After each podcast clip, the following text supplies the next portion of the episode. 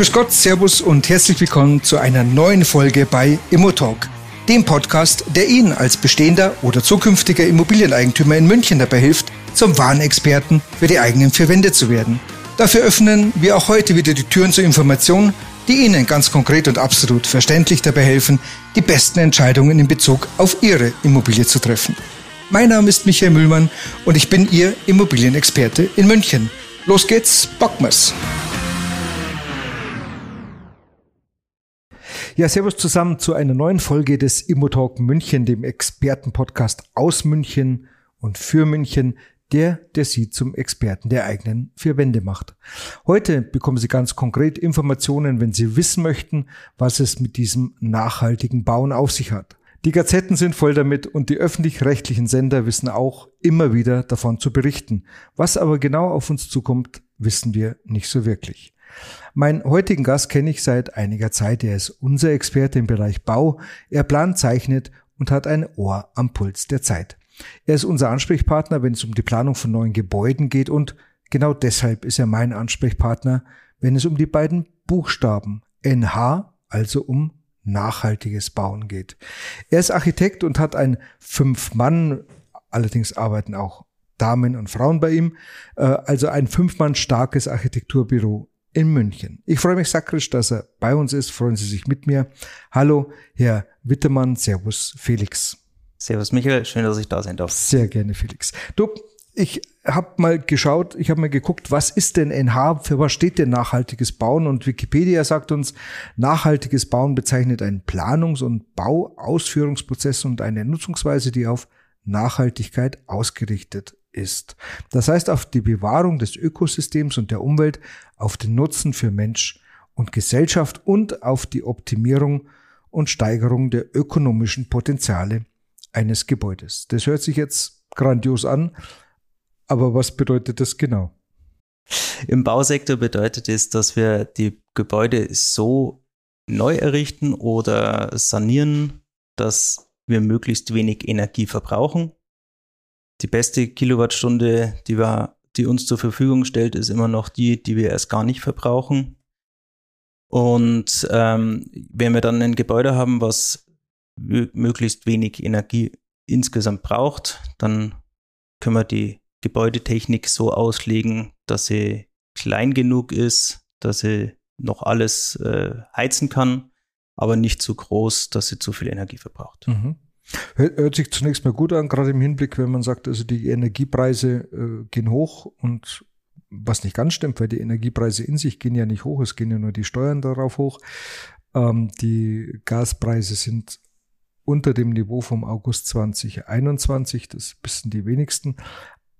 Nichtsdestotrotz ist es natürlich, geht es darum, dass wir CO2 einsparen und ähm, da braucht es natürlich ein paar Regularien, damit man da hinkommt, weil wenn wir nichts machen, besteht auch überhaupt kein Bedarf, sich weiterzuentwickeln in dem Bereich. Und das ist ja im Grundsatz erstmal gut, auch wenn ich das Ziel von 66 Prozent CO2-Reduktion bis 2030 für sehr sportlich halte. Ja, also ich gehe so weit zu sagen, wir müssen weg von dem Gedanken, wir müssen reduzieren, reduzieren. Wir müssen schauen, dass wir den Impact, den wir mit jedem Bauen, mit jedem Tun ähm, in die Welt tragen, positiv gestalten. Das heißt, aufs Klima, auf die nachfolgenden Generationen, auf den Boden muss alles tun, so ausgelegt sein, dass wir dem nicht schaden, sondern im besten Fall nutzen. Und ob das jetzt dann über eine, ob 66 Prozent jetzt wirklich sinnvoll sind, die Angabe oder nicht, ähm, sollen andere entscheiden. Mhm. Na gut, also ist natürlich schon immer wichtig, dass man Ziele definiert, äh, um sie dann auch am Ende des Tages zu erreichen. Die Frage ist natürlich, wie werden wir sie erreichen und ähm, was sind die Wege dorthin? Denn wir wissen ja, ähm, also du kannst für, oder andersrum, ich fange nochmal von, ich frage erstmal, für wen gilt denn eigentlich nachhaltig bauen? Gilt es für alle oder ist es nur für, für Mehrfamilienhäuser oder betrifft es auch die Doppelaushälfte oder das Einfamilienhaus im Grünen? nachhaltiges Bauen ist erstmal für alle gültig. Also wenn ich neu baue, muss ich mich eh dran halten. Wenn ich äh, ein Bestandsgebäude habe, ähm, macht es auf jeden Fall Sinn, danach zu sanieren. Man muss allerdings bei jeder einzelnen Sanierung immer auf die Sinnhaftigkeit hin, hinschauen und ähm, wirklich nur machen, was auch wirklich ähm, ja, einen, einen Effekt hat. Es gibt ganz viele Maßnahmen, da buttert man wahnsinnig viel Geld und äh, Aufwand rein, die zum Schluss zwei, drei Prozent nur Energieeinsparung machen. Also da hast du natürlich recht, also weil du vom Fach bist und auch wenn man mit Energieberatern spricht, mit denen, die sich auskennen, die sagen, mhm. naja, kann man, man kann schon viel erreichen, kann auch viel tun, äh, aber bitte mit Sinn und, und, und Sachverstand und nicht mit einer äh, Zwang, Zwangssanierungsnovelle, äh, die da gerade diskutiert wird. Aber Sanieren ist ein, letztlich ein anderes Thema. Ja. Da machen wir einen, einen, separaten Podcast drüber. Äh, lass uns über dieses Neubauthema sprechen. Also es gilt auch für das Einfamilienhäuschen. Jetzt ist es ja so, dass wir im Netz, wenn man über NH liest, also du, da ist ja wahnsinnig viel Halbwissen unterwegs und mhm. du kriegst ja so viel Informationen, wo du sagst, Mensch, das habe ich an anderer Stelle aber schon ganz anders gelesen.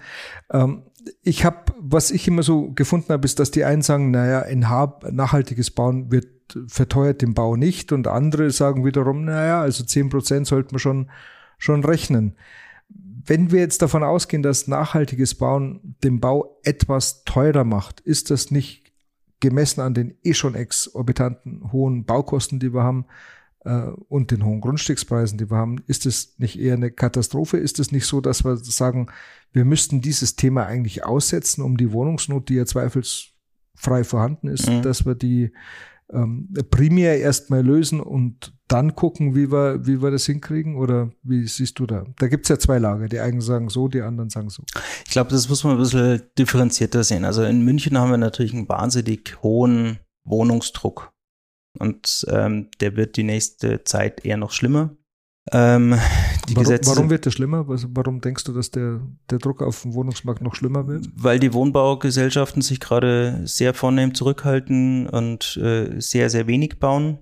Der Zuzug nach München bleibt hoch, steigt vielleicht sogar noch. Und das ist natürlich eine Gemengelage, die uns in ein, zwei Jahren zu noch größerer Wohnungsnot bringt, als wir es heute eh schon haben. Ja, sehe ich auch so, ja. ja. Das ist das ähm, eine, das andere, ähm, diese Gesetze sind ja immer für ganz Deutschland oder ganz Europa gemacht. Und da ist es wahrscheinlich schon, schon, schon okay, dass man äh, jetzt anfängt, die, die Nachhaltigkeit äh, aktiv einzufordern. Ich sehe dort auch den Gesetzgeber und die Regierungen auf allen Ebenen äh, in der Pflicht, dass sie Wohnungsbau wieder attraktiver gestalten durch Anreize. Und ja, nachhaltiges Bauen ist in vielen Fällen erst einmal teurer, wenn man nur das Bauen anschaut. Schaut man sich den kompletten Lebenszyklus an von, der, von dem Gebäude. Also da haben wir den Bau, wir haben die Nutzung, wir haben vielleicht noch eine weitere Nutzung, eine Drittnutzung und wir haben den Rückbau, dann kommt man eigentlich gar nicht um das nachhaltige Bauen herum, weil alles, was wir uns jetzt einsparen, in Anführungszeichen, müssen wir danach über Jahre wieder draufzahlen. Bin ich bei dir. Das eine tolle Schlagwort steuerliche Anreize. Also was aus, aus meiner Sicht nicht funktionieren wird, weder im Bereich der Sanierung, aber auch nicht im Bereich des Neubaus, ist, dass wir sagen, wir subventionieren das Ganze noch. Da gibt es dann eine KfW-Förderung und wenn du dieses Häuschen so baust oder dieses Mehrfamilienhaus so baust, ähm, dann unterstützen wir diese Bauweise mit der Summe X. Denn davon, alles, was wir hier an Geld rausnehmen, ist zunächst mal ähm, etwas, was die Allgemeinheit liefert an Steuergeldern. Also mhm. nicht so, dass wenn ähm, der Wirtschaftsminister Habeck äh, zu, zu unserem äh, Finanzminister Lindner sagt, du pass mal auf, ich brauche eine Unterstützung, ich brauche Geld, dass der Lindner sagt, da gehe ich doch mal in meinen privaten Keller und hol was, sondern wir sprechen ja immer über Steuergelder. Und ich würde mich freuen, wenn wir mal anfangen, auch Steuergelder ähm, sinnvoll äh, einzusetzen äh, und nicht mit der Gießkanne dann über die Bauwirtschaft darüber kübeln, sondern das wird uns nicht weiterbringen. Ich denke, wir müssten wieder zu diesen alten Systemen, die wir schon mal hatten, also mit, mit äh, für Leute, die investieren wollen, die wirklich sagen, ja, ich, ich baue mir ein Haus oder ich baue mir, äh, ich kaufe mir auch eine Wohnung oder stelle die auch als Mietwohnraum mhm. dann letztlich zur Verfügung, dass man äh, hier steuerliche Anreize für genau explizit diese Menschen gibt und nicht mit der großen Gießkanne dann über die Gebäude drüber schüttet, das würde uns nicht, nicht weiterbringen. Jetzt hast du gesagt, der, der Rückbau ist äh, noch, noch mit ganz entscheidend. Äh, ich, ich nehme an, du sprichst da dann davon, dass wir, ähm, na, wie soll ich sagen, dass wir die Gebäude am Ende des Tages wieder recyceln können. Genau, richtig. Also es ist das Schlagwort Cradle to Cradle. Wir müssen heute beim Planen darauf achten, dass die Bauteile beim Rückbau so ausgebaut werden können, dass sie sortenrein sortiert werden können, im Idealfall weiterverwendet können, werden können oder zumindest ähm, gleichwertig äh, weiterverwendet, also recycelt werden. Weil das, was wir bisher unter Recycling verstehen, ist meistens ein Downcycling. Und da werden wir auf Dauer halt immer, immer schlechtere ähm, ja, Möglichkeiten haben, das noch einzusetzen. Für, für, die Hörer, was, was ist Downcycling? Was verstehst du darunter? Downcycling ist, wenn ich aus einem hochwertigen Material ein minderwertiges Material mache. Mhm, also ein minderwertigeres Produkt mache. Ja. Dass ich aus ähm, äh, irgendwelchen Plexiglas, ähm, PP, Carbon, äh, Platten, äh, Plastiktüten mache. Mhm, okay. Das ist okay. wirklich ja. hochwertig hergestelltes Plastik quasi. Das wird geschreddert und dann zu Plastiktüten gemacht oder so. Aber das würde ja bedeuten, dass wir eigentlich für die Baubranche dann äh, eigen, eigene Recyclinghöfe brauchen, weil ich kann ja ähm, so, so ein also wenn ich so ein Gebäude nehme, mit da ist Beton drin, da ist Stahl drin, da mhm. ist ähm, ja viel Holz möglicherweise drin, weil das aktuell so dieser Baustoff ist, von dem man spricht. Ähm, das kann ich ja nicht mit auf die anderen Recyclinghöfe äh, kippen, weil dann ist es ja wirklich Downcycling. Ja, genau. Genau. Also es ist ähm, bisher werden Gebäude abgebrochen, wie sie Sand und äh, Kiesgrube, Kiesgrube verfüllt, fertig mhm, aus. Mhm. Äh, das wird nicht mehr funktionieren. Den, der Beton ist es, was Nachhaltigkeit angeht, eh kritisch zu sehen, ja. aber er ist auch nicht, noch nicht wegzudenken aus unserem Bauen. Mhm. Der kann ähm, recycelt werden, indem er klein gemacht wird und bei neuem Beton als Zuschlagstoff äh, reingenommen wird. Den, den Stahl da draus muss man aber aufwendig erst einmal wieder rauskratzen. Also das ist einfach ein Riesenaufwand. Mhm. Von daher ist es da sicherlich die Frage, wie kann ich immer mehr von diesen Betonbauteilen ersetzen. Mhm. Führt auch dazu, dass wir ähm, eine, ein, ein Hochregallager quasi brauchen, äh, wo wir alle Baustoffe lagern können, die wir ausgebaut haben. Die müssen aber vorher benannt werden, was ist es genau, wie, wann wurde es wie eingebaut. Und das ist jetzt zum Beispiel auch eine Aufgabe von unseren Architekten, die uns ähm, direkt betrifft. Wir müssen inzwischen nicht nur die Häuser, die geba gebaut werden sollen, aufzeichnen, damit man sie bauen kann, sondern wir müssen wirklich digitale Zwillinge von den Häusern bauen, damit man beim Abbruch zum Beispiel sagen kann, das Bauteil liegt hier und dort und kann so ausgebaut werden. Mhm. Hilft im Unterhalt, wenn ich eine Fassade äh, neu streiche oder sowas, damit ich auch weiß, was für eine Farbe muss ich da nehmen. Mhm. Also das gefällt mir als Gutachter zunächst mal sehr, weil wenn ich heute Gutachten schreibe und ich gehe in die LBK oder die Gemeinden und sage, gib mir mal Informationen zu dem jeweiligen Haus, das hier zu bewerten ist, da kriegst du ja schon Informationen, wie wurde 1950 gebaut, Keller Stampfbeton, 30er Ziegel, Ölheizung, Dachneigung 33 Grad Holz, Holzdachstuhl und das war's dann. Und, genau. äh, äh, und damit kannst du natürlich nicht so viel anfangen. Erstmal. Du kannst, du siehst, okay, Massivbauweise, alles fein oder vielleicht einmal Holzständer, aber ähm, mehr weißt du eigentlich nicht was da verbaut worden ist. Und wenn später natürlich dann auch schon mal saniert oder modernisiert worden ist, dann weißt du auch nichts. Ja, dann, und oftmals gibt es dann wieder keine Rechnungen, keiner weiß irgendwas. Dann klopfst du an die Fassade und sagst, oh, Wärmedämmung, aber wie stark, was, warum und wieso, wissen wir alles nicht. Ja. ja. Also insofern finde ich das gut, wenn man es dokumentiert, das gefällt mir. Jetzt muss ich mit diesem Hochregallager nochmal, also wir können ja nicht in die Prärie ein Hochregallager stellen, wo dann der Felix kommt und dann seine Alufenster da reinlegt, oder? Oder, oder meinst du das tatsächlich so, wie du es gerade gesagt hast? Nee, also Hochregallager ist im, im übertragenen Sinne zu verstehen. Wir brauchen ein digitales Hochregallager. Ah, okay. Ja, also wir müssen aus diesen digitalen Zwillingen, die ich gerade erwähnt habe, ähm, ein, eine Datenbank auf europäischer Ebene zum Beispiel äh, füttern, damit die Baustoffindustrie weiß, wo ist welches Teil. Mhm. Das soll möglichst lange in dem verbauten Haus drin bleiben. Aber wenn dieses Haus dann auf Abbruch gesetzt wird in dem äh, digitalen Hochbau, äh, Hochregallager, dann weiß jeder, ah, da habe ich meine Fenster. Bin ich bei dir. Lass uns mal über diese Zielmarke sprechen. Also die, auf europäischer Ebene sagen wir nearly zero, also sehr nahe an der Null, was mhm. den CO2-Ausstoß äh, betrifft.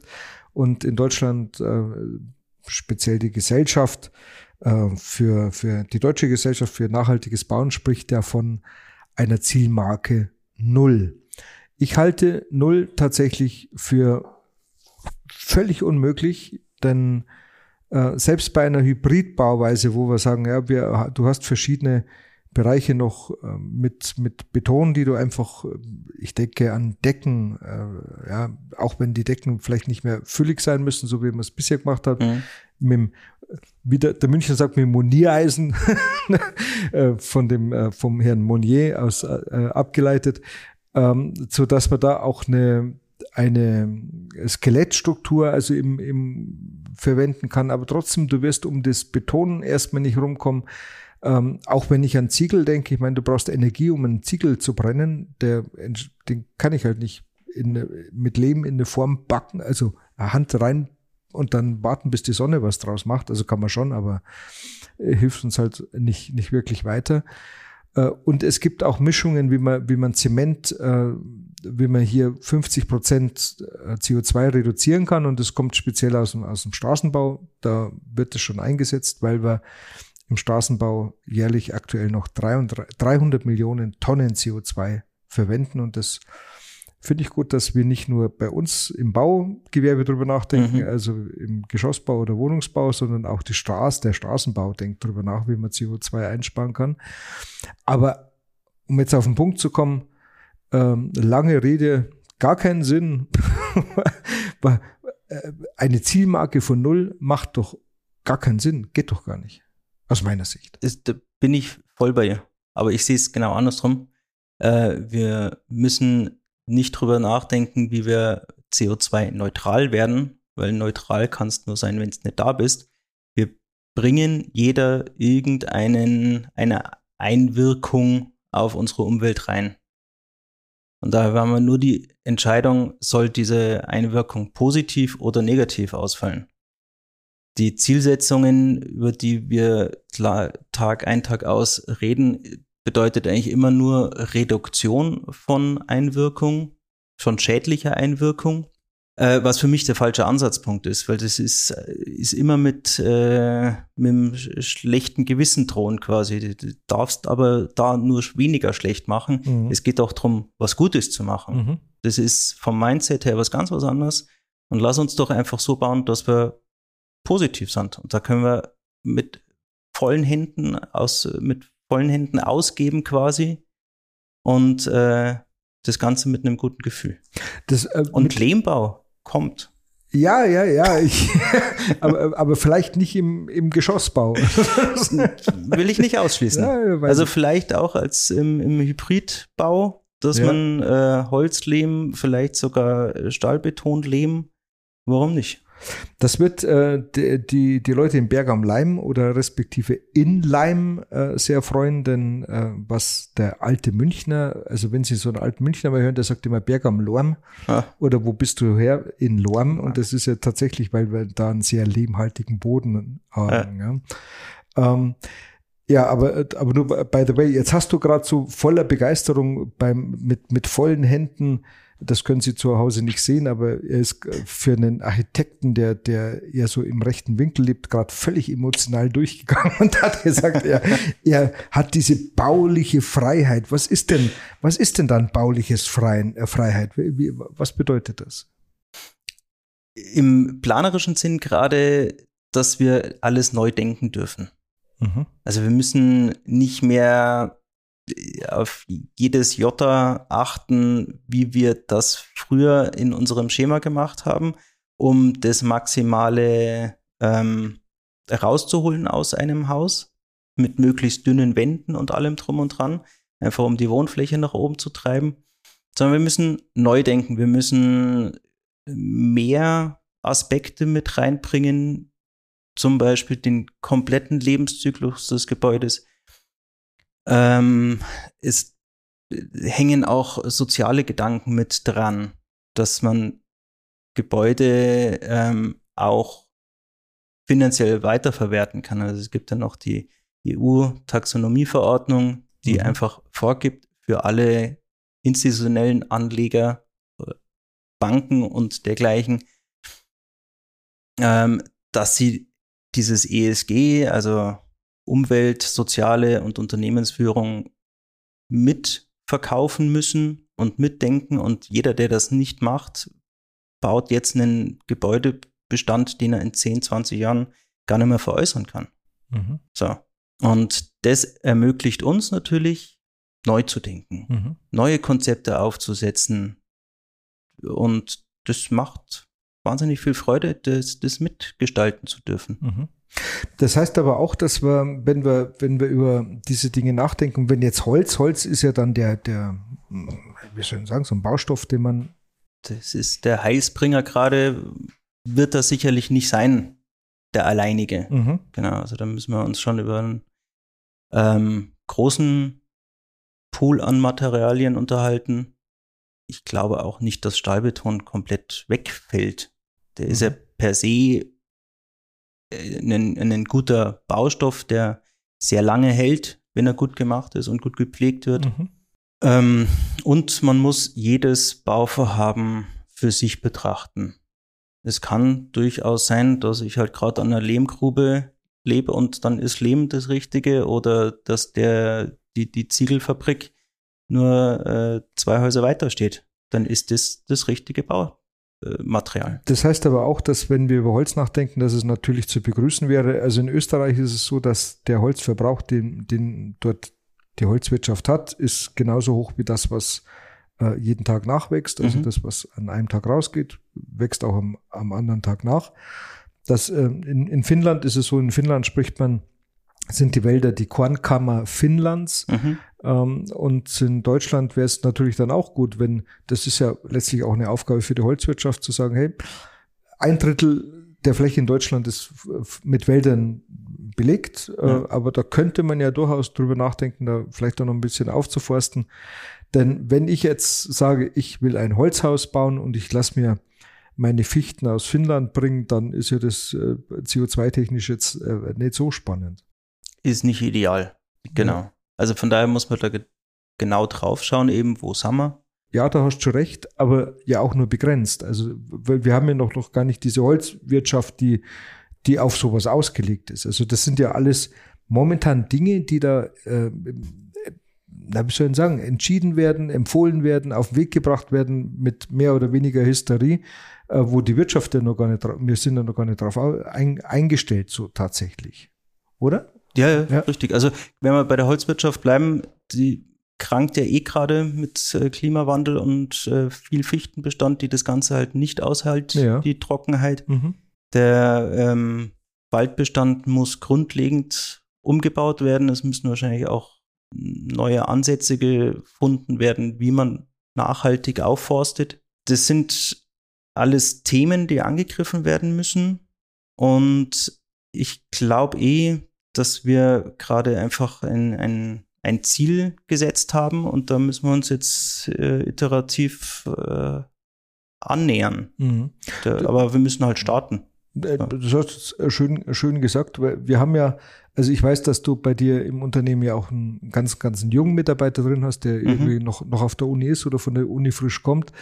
Und äh, wenn man den fragt und sagt, du, was kannst du uns über NH sagen, sagt der nix oder nicht viel, weil ja. das ja bei uns auf der Uni noch gar nicht äh, auch äh, gelehrt wird. Also noch nicht mal die Unis haben äh, das genau. umgesetzt bisher. Ja. So, und wenn es auf der Universität nicht ist, dann weiß ich nicht, was, ähm, da, dann müssen wir uns aber diesem Thema intelligent nähern, weil dann bringt es nichts, wenn wir über Verordnungen was raushauen und wir wissen es nicht hinterher nicht, gar nicht, wie wir es umsetzen sollen. Mhm. Ja, das macht keinen Sinn.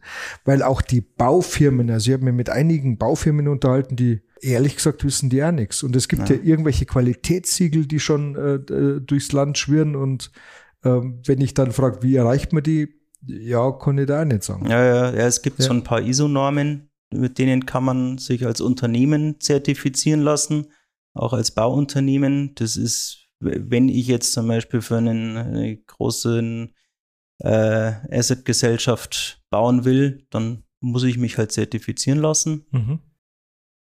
Ähm, und es sind ganz, ganz viele verschiedene Zertifizierungen da, die sich aber alle selber tragen irgendwie. Also die, die haben sich alle selber die Kriterien zusammengesammelt und jeder macht so sein eigenes Süppchen. Mhm. Sensationell. Ja, also man kann sich so ein bisschen aussuchen, aber DGNB ist jetzt zum Beispiel schon ein Standard, der wird allgemein anerkannt. Den, wenn man den einhält und sich dort zertifizieren lassen will, ist das durchaus äh, empfehlenswert, denke mhm. ich. Jetzt gibt's ja noch, noch andere, die sagen, naja, du, wir können ja einfach, äh, wir, wir bauen einfach Wände, die sind 50 Zentimeter stark. Gibt's ein Haus in Gräfelfing draußen, da ist äh, also keine Heizung, um, mhm. äh, um den Wohnraum zu heizen.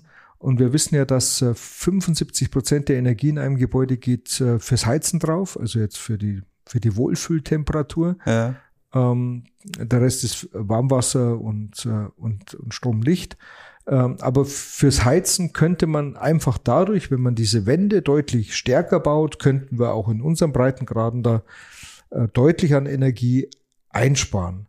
Auf jeden Fall. Ähm, ist im Einfamilienhausbereich ähm, sicherlich auch ein guter, gangbarer Weg. Im Mehrfamilienhausbau oder gerade in der Stadt drin, wo die Wohnflächen eh schon so knapp sind, da muss man wirklich auch schauen, dass die Wände nicht zu dick werden. Ja, weil der Bauträger verkauft ja Wohnfläche und nicht, und nicht 50 Zentimeter Wand. Also Richtig. Der, der, sagt, du, mir ist eigentlich lieber, du machst die Wand so dünn wie möglich, weil dann kriege ich innen drin mehr Wohnfläche und das packen wir vorne an, an Dämmstoffen drauf. Ja, richtig. Und letztendlich ist es ja auch, wenn ich ein Haus, äh, ich habe ein Volumen baurechtlich fixiert und wenn ich die Wände dick mache, kriege ich vielleicht nur 20 Wohnungen rein. Und wenn ich sie ein bisschen weniger dick mache, kriege ich vielleicht 21, 22 Wohnungen ja, rein. Genau. Ja. Also Wohnungsnot haben wir ja schon gehabt, ist einfach gegeben hier. Wir haben die Wohnungsnot in München. Jetzt hattest du mal in einem, in einem anderen Gespräch gesagt, naja, wir müssen auch die Flächen reduzieren. Die, äh, die zur Verfügung stehende Wohnfläche pro Person ja. ist auf jeden Fall ein sehr effektiver Ansatzpunkt.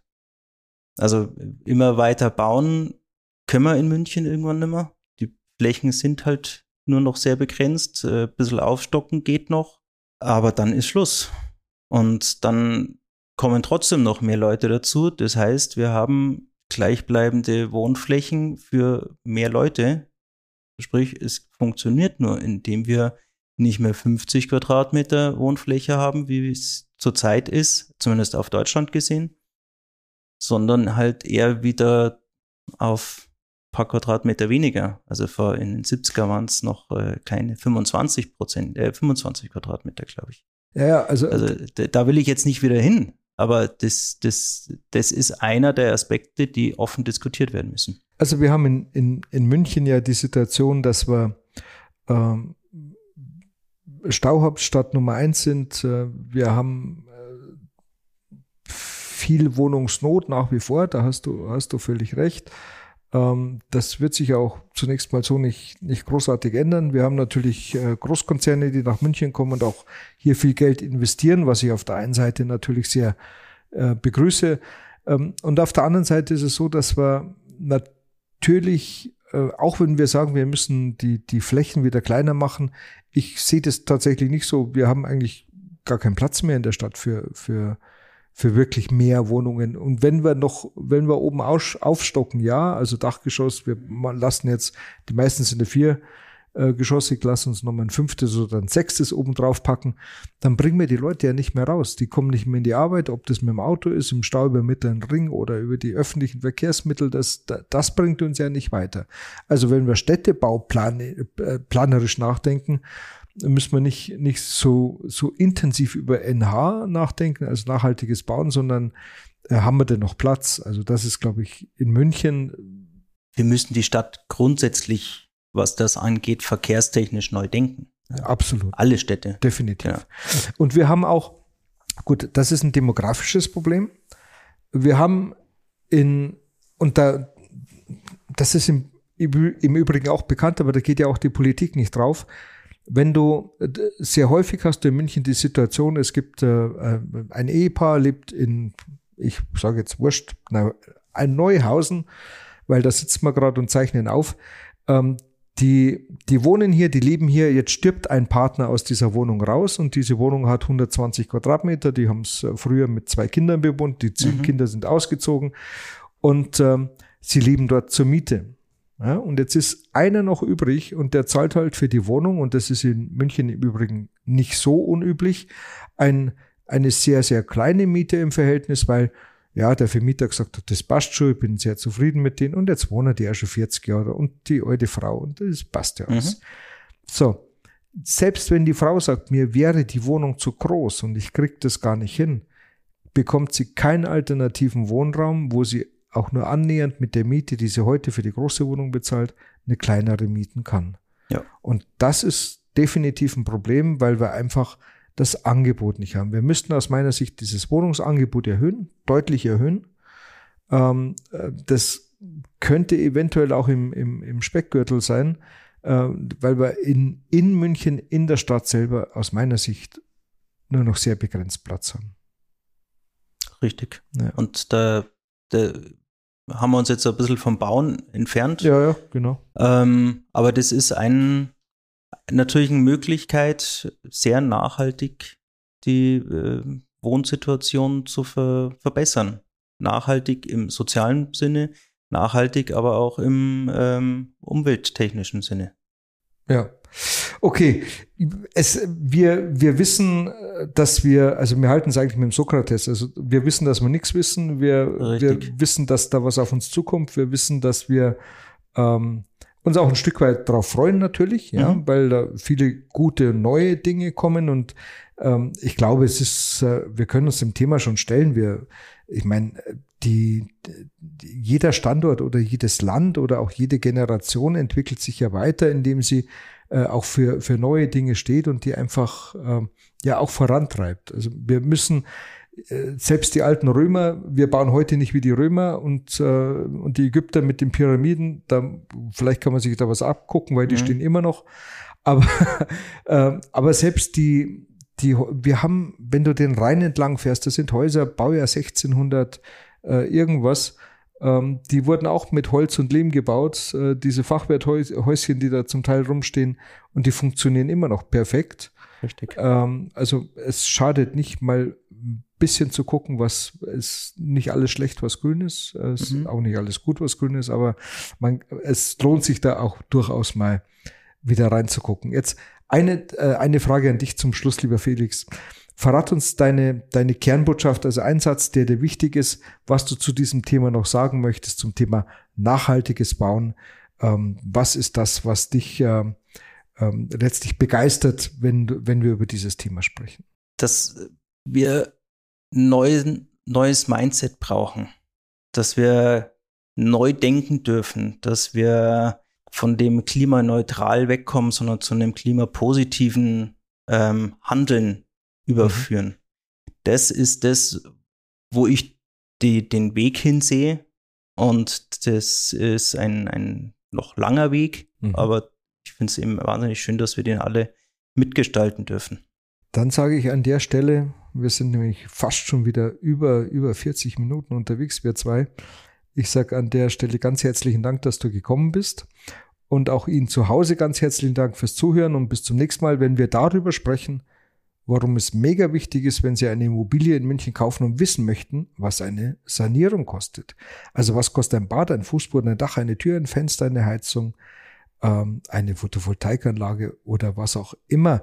Und was bedeutet denn dieser Sanierungszwang, den man jetzt gerade hört von unserem Kinderbuchautor und Wirtschaftsminister Habeck? Was bedeutet das für Ihre Immobilien, die Sie heute vielleicht schon haben oder morgen gedenken zu kaufen? Sprechen wir hier über eine Enteignung durch die Hintertür oder ist das alles nur ein Aluhut Geschwafel. Ich bin tatsächlich zu diesem Thema noch auf der Suche nach einem Experten, aber denke noch fündig zu werden. Und selbst wenn nicht, dann wird es eine Solo-Folge nur mit mir, da müssen Sie nicht durch, aber das wird, äh, da müssen Sie dann durch und das wird spannender, als Sie heute vielleicht denken. Ich freue mich, ähm, nochmal Felix, dir herzlichen Dank. Sehr gerne. Ich freue mich bei Ihnen, sage danke fürs Zuhören, bis in zwei Wochen und bis dorthin eine gute Zeit und immobiliare Expertengrüße, Ihr Michael Mühlmann. Ja, in München sagt man, jetzt ist soweit, dass soweit ist und so sind wir schon wieder mit der heutigen Besichtigung am Ende angekommen. Ich hoffe, dass Ihnen unser thematischer Rundgang gefallen hat. Wie immer können Sie sich eine kurze Zusammenfassung mit den wichtigsten Themen auf unserer Webseite www.isb-münchen-immobilien.de herunterladen. Ich freue mich sehr, wenn wir uns in 14 Tagen wiederhören oder auch gerne früher, wenn Sie persönlich mit mir über Ihre Immobilie sprechen möchten. Und ach ja, meinem heutigen Gast zeigen Sie maximale Wertschätzung, wenn Sie diesen Podcast einfach kostenlos abonnieren oder uns einen kurzen Kommentar hinterlassen. Vielen Dank dafür und bis zum nächsten Mal. Ihr Michael Mühlmann.